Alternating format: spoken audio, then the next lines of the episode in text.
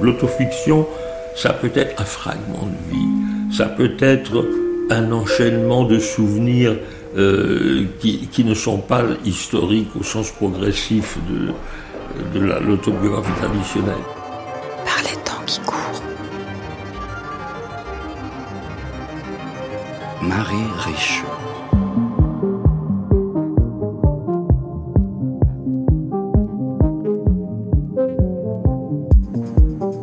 Parfois, il n'est pas toujours facile de savoir exactement tout ce qui se cache derrière nos actes. Derrière les avions qu'on décide de prendre, derrière les escales qu'on décide de faire, derrière les hommes qu'on décide d'attendre et ceux qu'on aime. Parfois, on se croit à la recherche de quelque chose et c'est vers toute autre chose que l'on court en secret. Ce sont différents voyages que vous entreprenez en même temps dans votre dernier roman, Cécile Balavoine. Un voyage dans le temps, très évidemment, vers le New York de la fin des années 90, vers les années de jeunesse aussi, un voyage vers deux hommes. Le premier est vivant mais il s'échappe, le second est mort et il est partout. Un voyage enfin dans les entrelacs des rencontres, des maisons, des appartements, des musiques, des fictions qui nous racontent parfois mieux qu'on ne peut le faire nous-mêmes. Au revers de la nuit apparu aux éditions Mercure de France. Bonsoir Cécile Balavoine. Bonsoir Marie Richeux. Soyez la bienvenue. C'est un livre, c'est un voyage qui commence par un voyage, des trains qui déraillent, une foule sur le quai.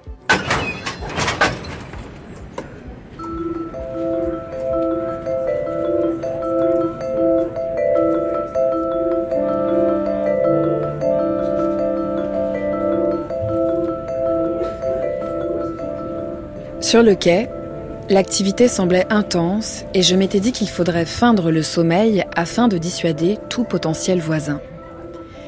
Mais il m'était bien difficile, dans cette cohue de voyageurs, de ne pas ouvrir de ci de là un œil curieux. Après quelques minutes, la foule s'était doucement dissipée. Chacun semblait avoir trouvé sa place, et moi, tout au fond du wagon, j'observais discrètement, presque avec soulagement, d'un œil toujours mi-clos, les quelques passagers qui remontaient encore le couloir, évitant à tout prix leur regard, mais remarquant qu'aucun ne marquait d'hésitation en arrivant à ma hauteur, qu'ils me dépassaient sans même y songer, tant mon espace paraissait habité et donc peu invitant. L'agitation s'était presque calmée et nous nous apprêtions à repartir.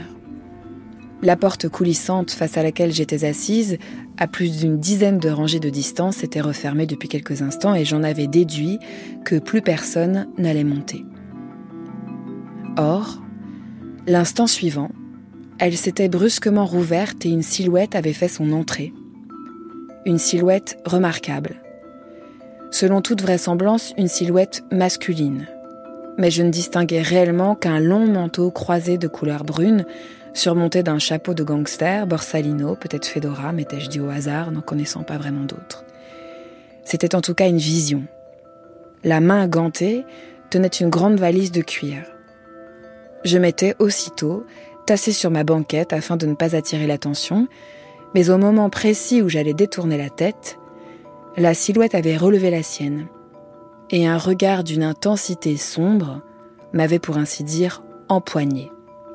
Deux onyx, surmontés d'une hirondelle en vol, c'était le regard d'un homme jeune, et même d'un jeune homme de mon âge. Et sur l'instant, je m'en étais voulu de ma curiosité qui lui avait offert tout le loisir de me voir. J'avais presque aussitôt fait pivoter mon corps, m'étais tourné vers la fenêtre, mais ce presque aussitôt avait dû faire la différence, car je sentais, malgré ma rotation, que maintenant il remontait les rangées sans aucune hésitation, et que c'était vers moi qu'il progressait.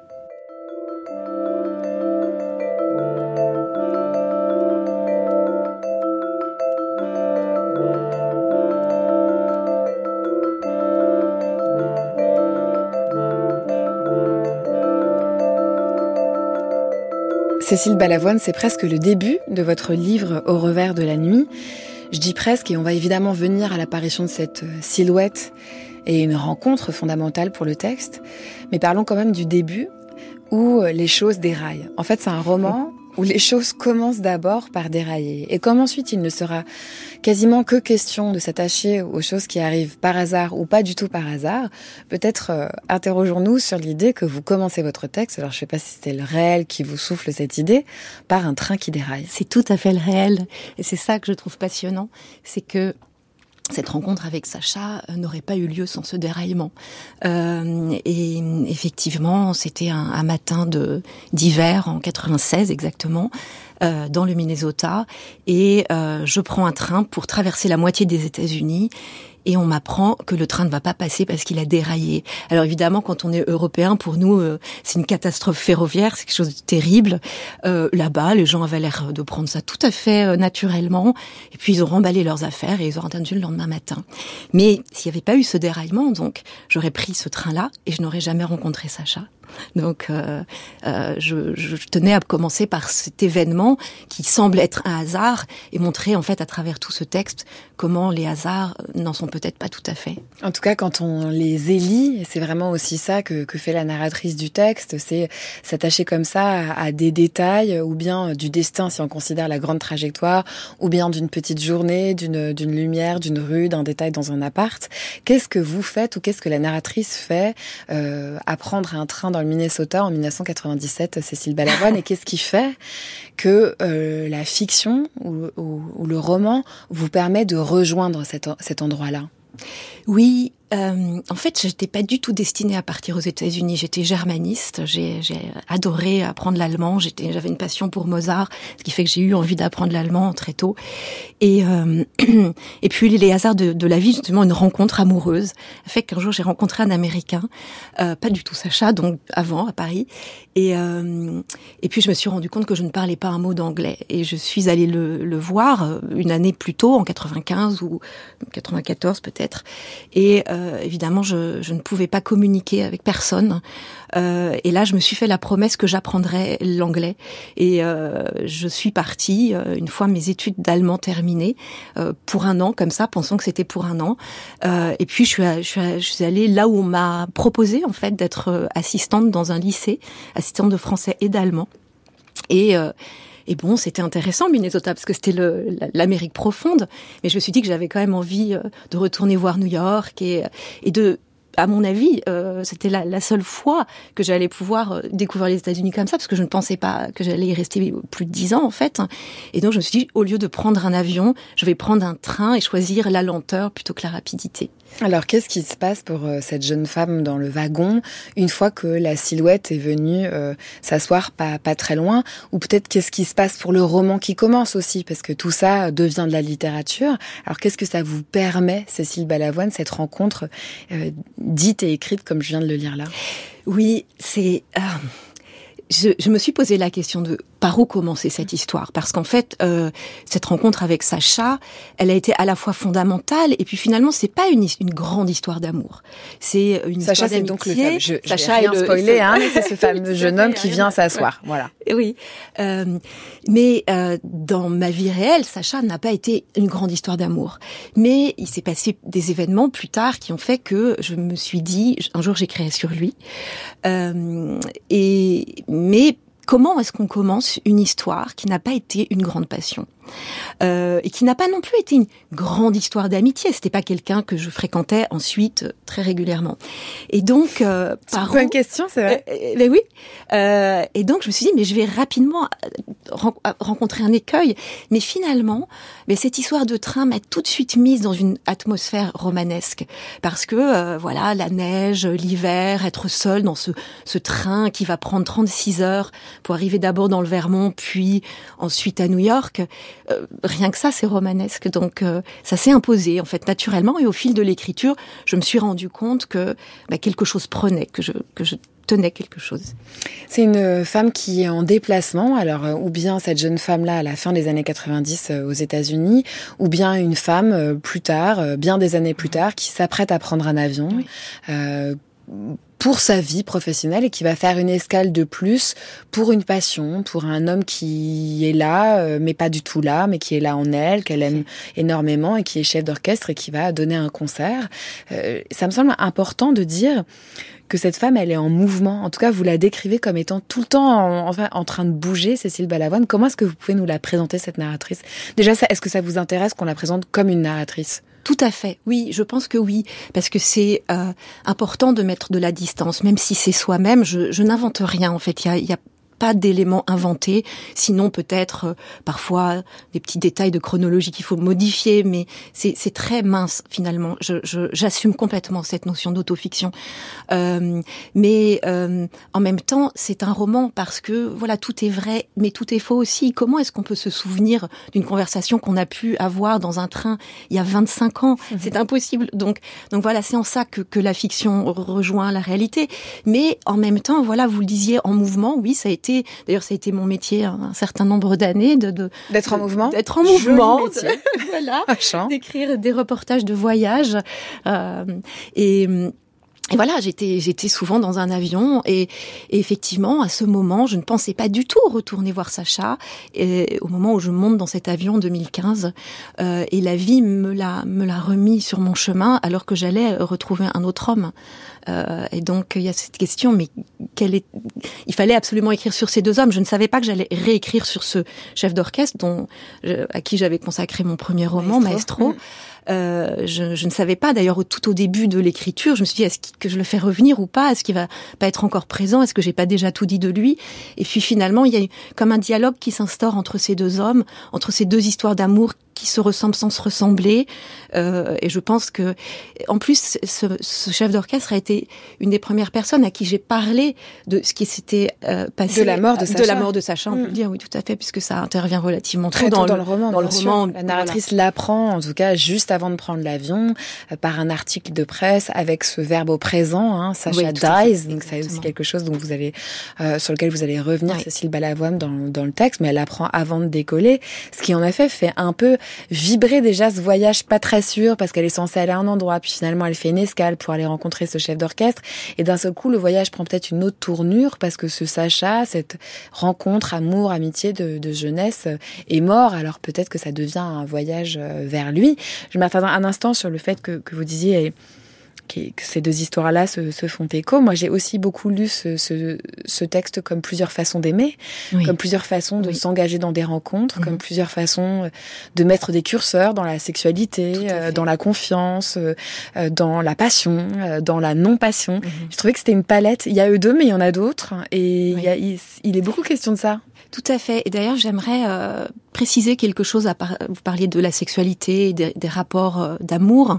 Et je me suis rendu compte que, par exemple, dans Maestro, j'ai quelques scènes d'amour qui sont pour moi euh, intense parce que je voulais les, les décrire comme telles puisque c'est cet, cet, homme, ce chef d'orchestre a été pour moi une, une, grande passion. Et je me suis rendu compte que quand j'ai écrit les scènes d'amour avec Sacha, elles étaient indirectes. Et je pense que c'était très important pour moi, c'est-à-dire que il y en a une qui est finalement lui qui raconte une scène d'amour avec une autre femme et qui oui avec dans un truc de de gigogne d'ailleurs. Complètement voilà. Et, et l'autre scène finalement c'est une scène de réminiscence au moment où j'apprends sa mort. Et ça c'est un phénomène tout fait, qui s'est produit réellement. C'est-à-dire que euh, j'ai eu la sensation qu'il était soudain de nouveau avec moi et j'ai revu ces scènes que, auxquelles j'avais bien sûr plus jamais repensé depuis. Euh, mais il était là et j'avais l'impression de pouvoir le, toucher, de le sentir même, de sentir son odeur. Euh, mais je raconte cette scène d'amour de manière enfin rétrospective comme une mémoire et pas comme un instant qui est en train de se dérouler et c'était très important pour moi voilà de faire la distinction entre la passion donc avec ce maestro et une histoire d'amour de jeunesse avec Sacha. Il est évidemment énormément question de mémoire dans ce livre. Dès lors qu'on dit souvenir, c'est que quelque part il y a des images mentales et on revit une situation. Par contre, on peut très bien revivre des situations différentes et de différentes façons. Et donc, il y a en effet toute une catégorie infinie de types de souvenirs. Donc, on pourrait dire le souvenir le plus précis où vraiment vous plongez dans le temps et vous allez revivre une situation particulière. Et donc, quelque part, vous êtes toujours là, mais mentalement, vous n'êtes plus là. Vous êtes vraiment dans l'époque où vous avez vécu cette situation et donc vous revivez les émotions, les sensations, etc. Donc c'est ce qu'on appelle la mémoire épisodique. Et puis également, on peut avoir des souvenirs qui sont beaucoup plus généraux, des amalgames euh, d'événements qui peut-être se sont ressemblés et qui nous donnent une image quand même assez générale de comment ça se passait, par exemple, lorsque j'étais petite et que j'allais euh, voir mon grand-père euh, à la mer. Je peux avoir quand même des images, même des émotions, mais elles ne sont pas spécifiques à un moment, à une circonstance particulière. Et donc, ce sont déjà des souvenirs qui sont un peu abstraits par rapport à des circonstances particulières et donc on va les appeler plus des souvenirs sémantisés. On a perdu vraiment les événements que nous avons vécus et on en a fait des représentations donc qui sont des créations finalement. Et donc en effet, c'est quelque chose qui s'éloigne un peu de la vérité pour refaire des situations très générales et donc c'est pour nous ce n'est pas tout à fait les mêmes types de souvenirs.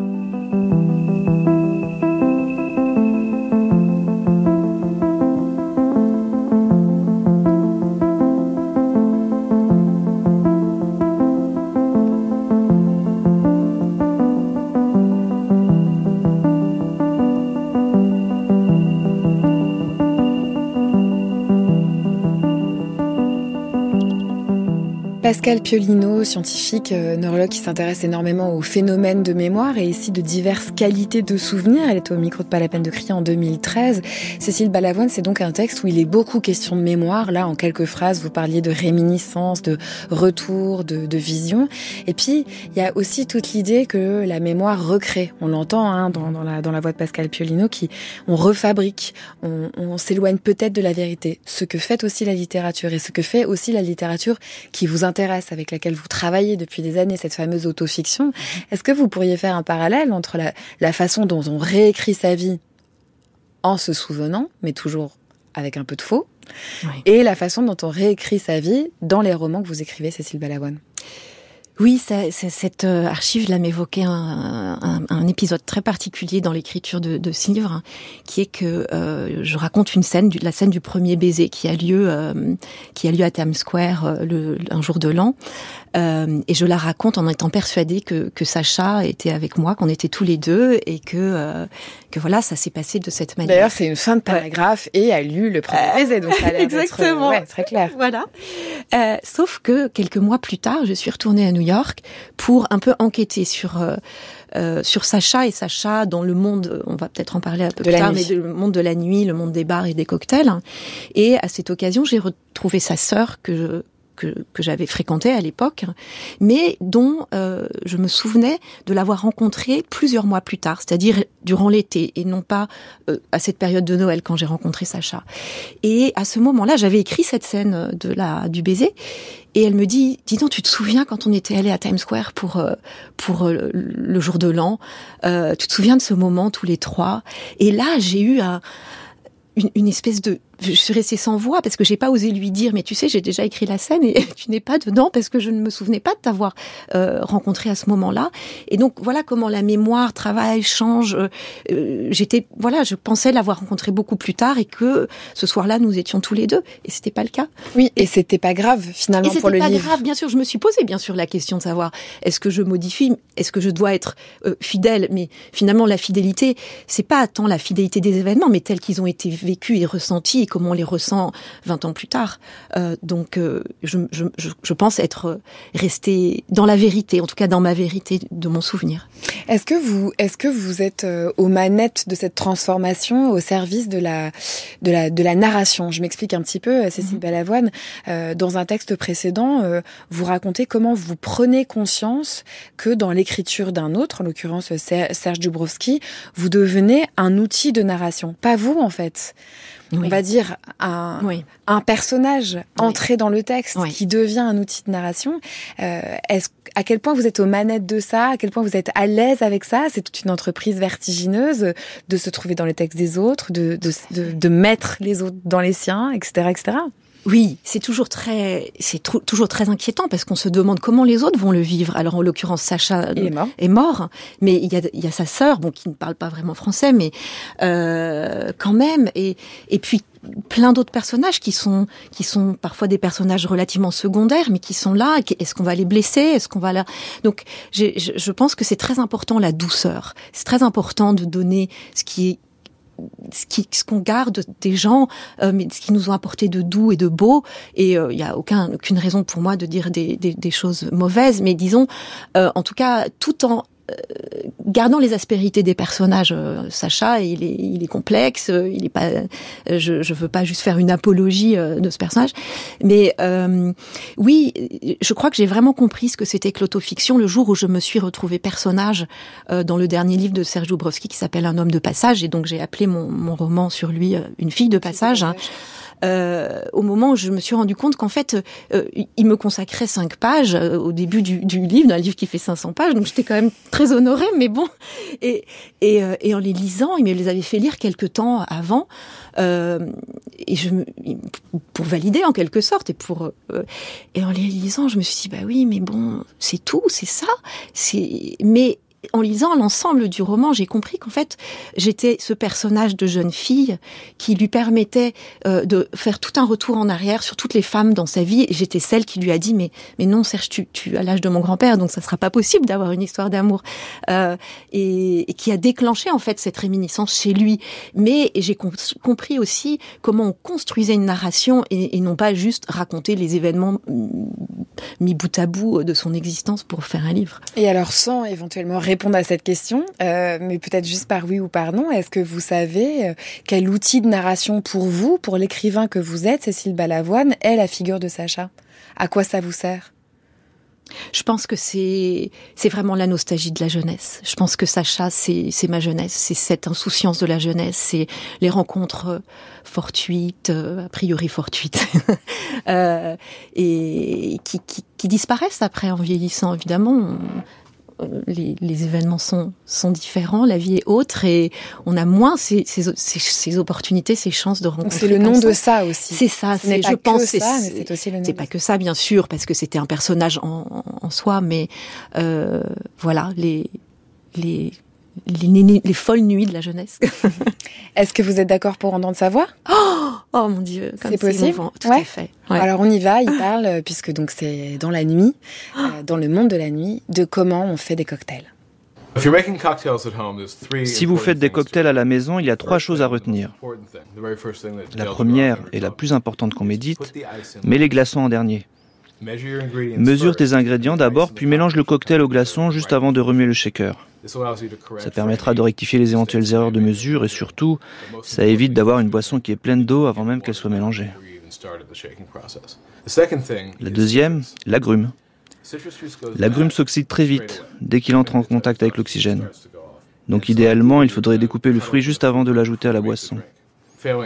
Disons que le jus de l'agrume est à utiliser dans les 15 minutes maximum avant le service. La dernière, et certaines personnes diront que c'est la clé d'un cocktail réussi, les glaçons. À la maison, vous pouvez faire des meilleurs glaçons que ceux servis dans 90% des bars. Étape 1, nettoyez correctement votre congélateur. La glace prend le goût des aliments alentours, un peu comme le fromage le fait. Étape 2, prenez un moule à cake et remplissez-le de 5 cm d'eau filtrée. Vous allez vous retrouver avec un bloc de glace. Prenez un pic à glace et cassez la glace pour obtenir des glaçons. Souvent, un morceau suffit, que ce soit pour un whisky on the rock ou un daiquiri. Pas besoin de plus qu'un beau morceau de glace. Faites comme ça et votre cocktail maison sera bien meilleur que dans bien des bars.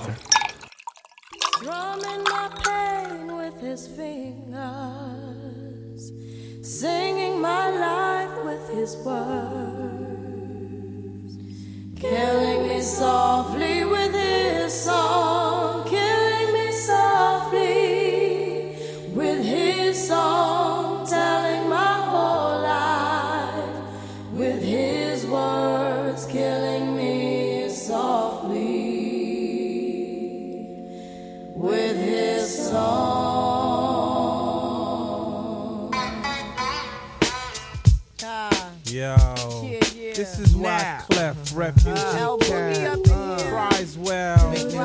Little bass sitting up here on the bass. While I'm on this road, I got my girl L.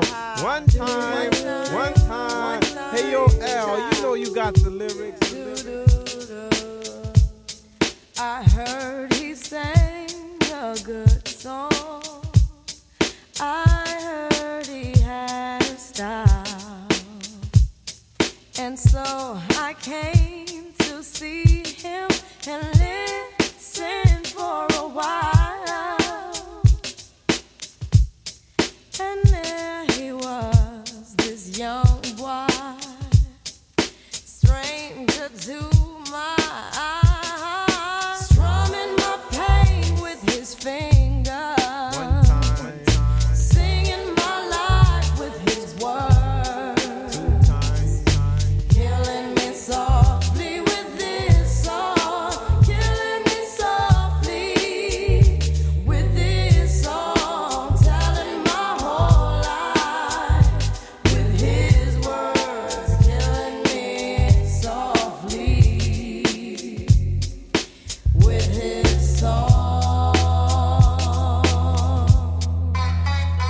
France Culture par les temps qui courent avec euh, Cécile Balavoine.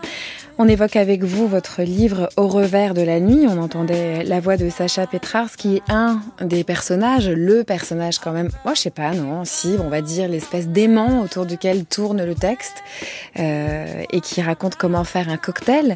En quoi est-ce que cette euh, cette figure, ce, cet art du, comment on appelle ça, du l'art des cocktails, on va l'art des cocktails, de mixer les bars, les, nuits, les, les ingrédients.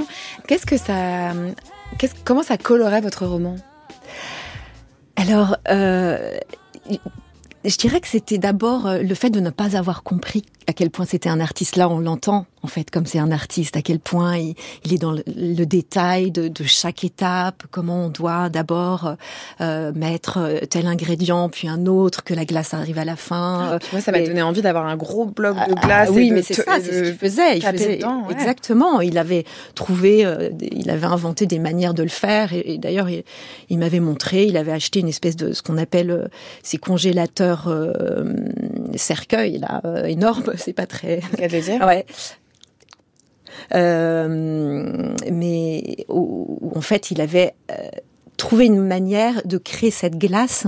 Euh, pas industrielle en fait parce qu'il disait que des petits glaçons allaient fondre beaucoup trop vite et il parle de Dale de Graff d'ailleurs qui est mm. que que j'ai rencontré enfin non, qui est un des personnages, un des personnages ouais, qui était son mentor en fait et et voilà, je crois que j'allais dans son bar. Euh, il avait, il avait créé ce, ce bar qui s'appelait Milk and Honey euh, en, en, 1999, et euh, il m'expliquait comment il faisait. Et à chaque fois, je, je, je, je voyais ce qu'il faisait, mais j'avais pas mesuré à quel point euh, c'était quelque chose de hors norme qu'il avait fait. Et c'est seulement bien plus tard. Et en plus, c'était une personne tellement euh, humble, avec beaucoup d'humilité, oui, qui ne, qui ne jamais m'aurait dit, tu sais, j'ai fait ça, c'est extraordinaire, pas du tout.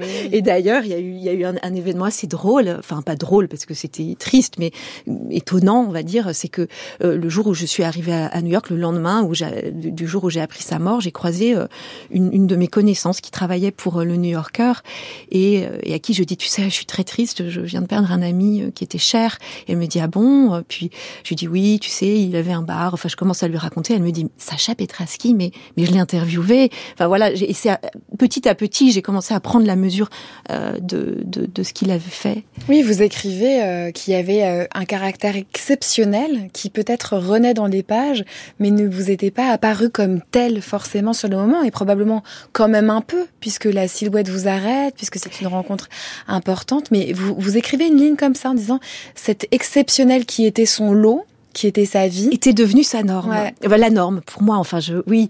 Euh, oui c'était c'était un être un peu fantasque euh, et, et je l'acceptais tel quel. Et en fait il faisait pas vraiment partie du reste de mes amis. Enfin, il était euh, un peu à la marge. D'ailleurs, il y a pas mal d'amis qui plus tard m'ont dit, mais d'amis de l'époque de New York m'ont dit, mais on, l'a pas rencontré ou, on l'a peut-être juste entreaperçu. On est allé une fois dans son bar, mais on n'a pas compris euh, parce que il faisait partie d'une autre, comme une vie parallèle. Et d'ailleurs, quand je, voulais le voir, il fallait que j'aille dans son bar à 2 heures du matin, euh, attendre un peu que tous les clients partent et puis que qu'il ferme la maison et qu'il me prépare ses cocktails et que là on est un temps ensemble, mais c'était donc euh, oui, comme une, comme une vie parallèle. Et comme un personnage, hein, on n'a pas évoqué ça, mais dès le début de votre rencontre euh, avec Sacha, il y a la littérature, puisque lui, il apparaît comme un, comme un personnage de Fitzgerald, vraiment, il semble sorti de ces romans-là.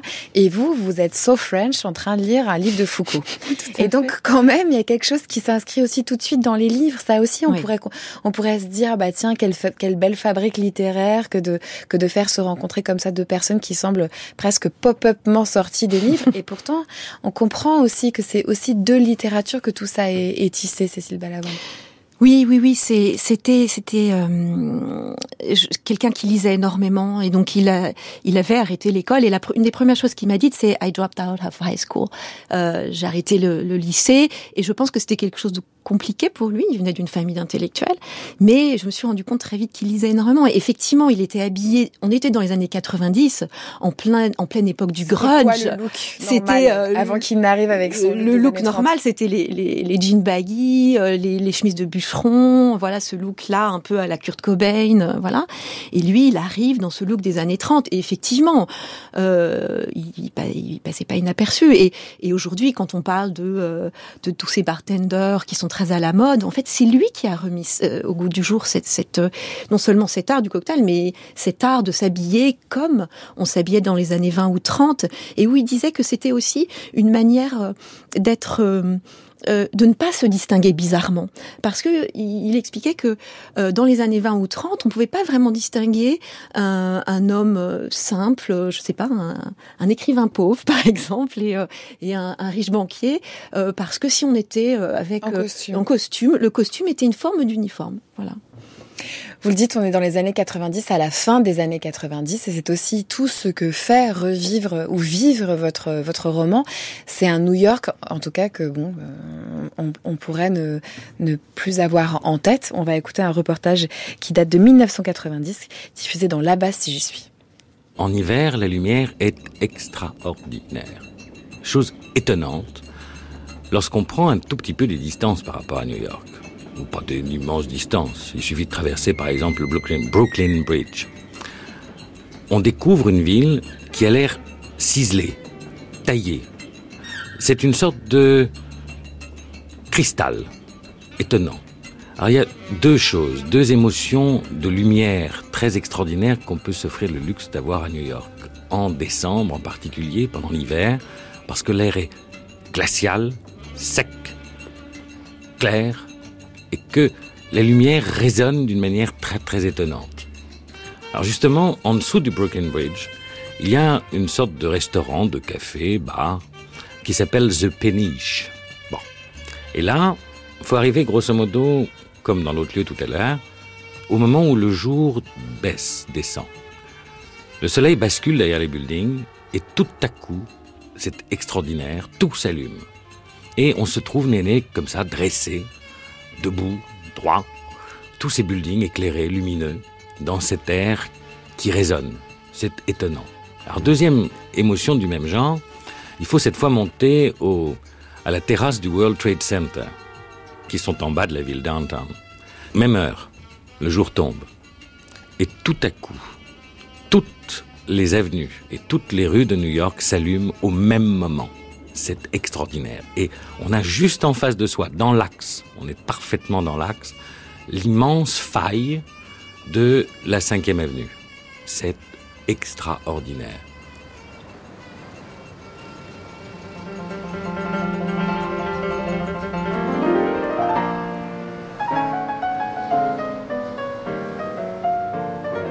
Un samedi après-midi de la fin du mois de septembre, tandis que Sacha se trouvait déjà chez Vaughan, j'avais rassemblé mes affaires, celles que j'avais laissées depuis des semaines dans le salon de John Street. Ce jour-là, Anita m'avait aidé à les descendre dans les escaliers qui persistaient à dégager cette drôle d'odeur de cils mêlés à autre chose d'indéfini. Elle avait ailé un taxi et je m'étais rendue dans ma chambre de l'East Village avec beaucoup de joie, même si cela sonnait la fin de cette vie provisoire qui m'avait fait entrer avec tant de délicatesse dans le cœur vif de la ville. Laura, ma colocataire, m'attendait pour me donner un jeu de clés. J'avais passé tout un week-end à repeindre mes murs d'un blanc à la brillance nommée Eggshell, afin d'en faire un lieu à moi, ne rentrant qu'à la nuit tombée pour dormir sur John Street. Et finalement, étaient venues les dernières heures nocturnes avec Sacha, sur le canapé lit du salon. Comme elle l'avait promis, Anita m'avait rendu visite dans l'East Village, à peine m'y étais-je installée. De ma fenêtre, elle avait regardé le parc. Les choses avaient vraiment changé.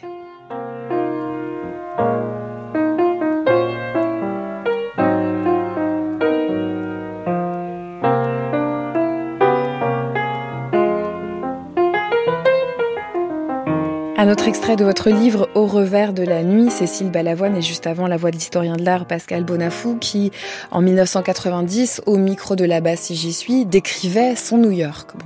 Et moi, je connais pas New York. Donc à chaque fois que des gens décrivent New York, je suis là, ah ouais, c'est incroyable, ça a l'air vraiment incroyable. C'est toujours ça, ça a l'air toujours, il disait ça, extraordinaire. Et cette jeune femme qui va d'appartement en appartement, de, de colloque en endroit où elle laisse ses affaires, nous, nous décrit aussi par ses déplacements une ville comme ça qui qui, vibre beaucoup dans votre texte, Cécile Balavoine, et qui, et qui dit aussi euh, qu'elle... Euh, que c'est une question pour elle de trouver où laisser ses affaires. Enfin, il y a quand même toujours quelque chose comme ça pour elle et pour Sacha d'ailleurs et pour ce maestro toujours en. Il y a aussi ça, c'est où est-ce qu'on pose un temps, peut-être dix ans ou une nuit, ses bagages, Cécile Balavoine?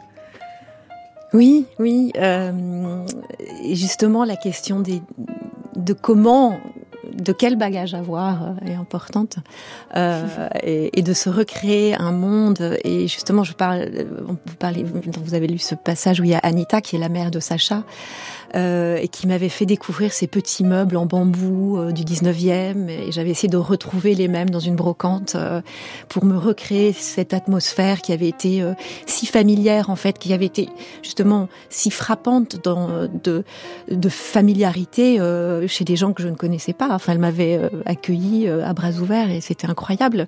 Et donc, j'arrivais dans cette ville, New York, comme je l'ai dit tout à l'heure, c'était pas du tout un lieu où je pensais jeune que j'irais vivre. Euh, et, donc il y avait quand même cet éloignement avec euh, la famille, une langue que je maîtrisais pas très bien. Euh, et donc cette famille de Sacha avait été la mienne provisoirement, en tout cas, il m'avait aidé à, voilà, trouver mes marques dans cette ville. Alors j'ai lu un, paragraphe où, il est question d'une ville qui a changé, euh, mais on est toujours à la fin des années 90. Alors qu'est-ce qu'il en est lorsque euh, vous retournez là-bas, à la fois pour un homme que vous aimez, mais aussi euh, forcément sur les traces de, Sacha? On est en 2015. Est-ce que vous trouvez une ville qui a profondément changé, Cécile Balavoine?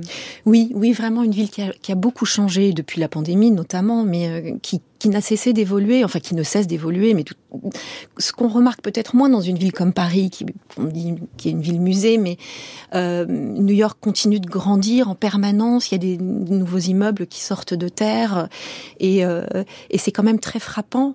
Euh, et c'est pour ça aussi que d'ailleurs, euh, on, parlait de, de, Fitzgerald tout à l'heure. Mm. Euh, évidemment, ce, ce, cette euh, tenue de, de Sacha, ces, ces, vêtements qui ressemblent un peu, imaginaire. voilà, exactement. Mais il y a aussi cette, ce très court texte de Fitzgerald qui s'appelle Ma ville perdue, où il est déjà nostalgique de, de, ce qu'il a vécu dans sa jeunesse à New York.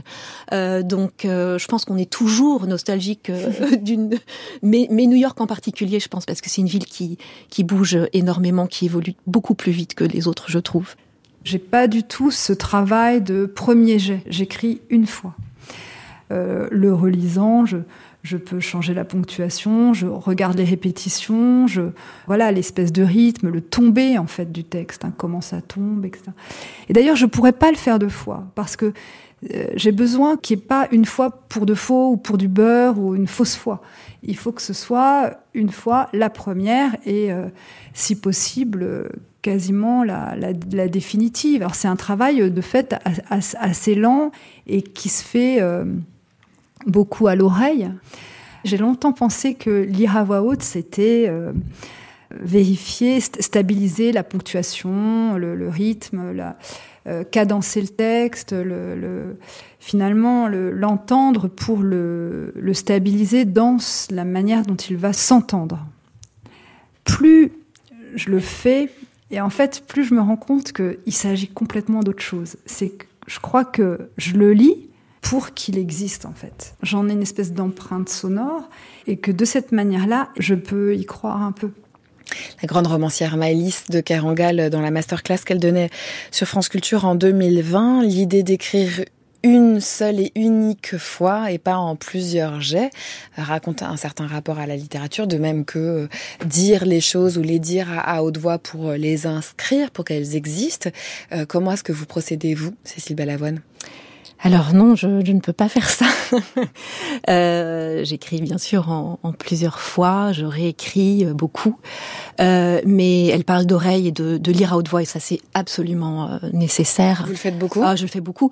Et euh, mais j'ai alors j'ai un défaut quand je lis, c'est que je vocalise et donc je lis très lentement. Mais je me suis aussi rendu compte que vocaliser permettait, c'est-à-dire que je ne peux pas lire sans euh, entendre ah, une voix. J'ai une voix. Ouais, une voix dans ma tête quand je lis. Donc évidemment, ça ralentit énormément la, le processus. Vous lisez au rythme de la manière dont c'est dit. Oui. Ça vous étonne, vous voyez? J'adore. Eh ben oui, sauf que moi, j'adore pas parce que je lis très lentement. euh, mais je me suis aussi rendu compte que ça me permettait d'avoir peut-être une écriture rythmée. Pour moi, la, la, la, la musicalité de l'écriture est absolument euh, fondamentale. Et je me suis rendu compte aussi que parmi les auteurs euh, d'ailleurs des auteurs qui écrivent beaucoup de, de, de, enfin, de manière autobiographique. Ce sont des auteurs très musicaux, par exemple. Euh, euh, J'aime beaucoup Thomas Bernhardt et euh, qui a une obsession comme ça de répétition euh, euh, très rythmée. Ça revient, ça revient. Ça revient, ça Mm. revient. Je, et dans le, dans le neveu de Wittgenstein, par exemple, il veut absolument acheter le, le, le Neue Zürcher Zeitung, le, le, journal, et puis il répète ce nom du journal, etc. Chez, chez Serge Dubrovski aussi, c'est une écriture très consonantique, c'est une écriture liée aux, aux associations d'idées, comme ça. Et, et, je me rends compte que, que j'aime les auteurs qui ont cette euh, musicalité et que pour moi, euh, si une phrase ne coule pas naturellement, s'il n'y a pas euh, un rythme très particulier, ça marche pas. Au revers de la nuit, apparu aux éditions Mercure de France. Merci beaucoup d'avoir été avec nous. Merci Marie.